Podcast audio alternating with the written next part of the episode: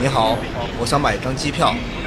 Sorry, Mr. Sun，，我们不能买票给你。结果我着急，那个给我赶紧来张火车票。对不起，孙先生，我们不能卖票给你。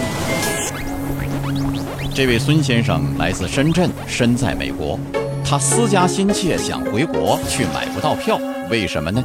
因为拖欠物业管理费三万多元，他被法院列为失信被执行人。截至九月底，有关部门对失信老赖限制乘坐飞机四百九十点八万人次，限制乘坐高等级列车一百六十五万人次。失去信用，将寸步难行。难行。回来吧，回来哟！我还钱，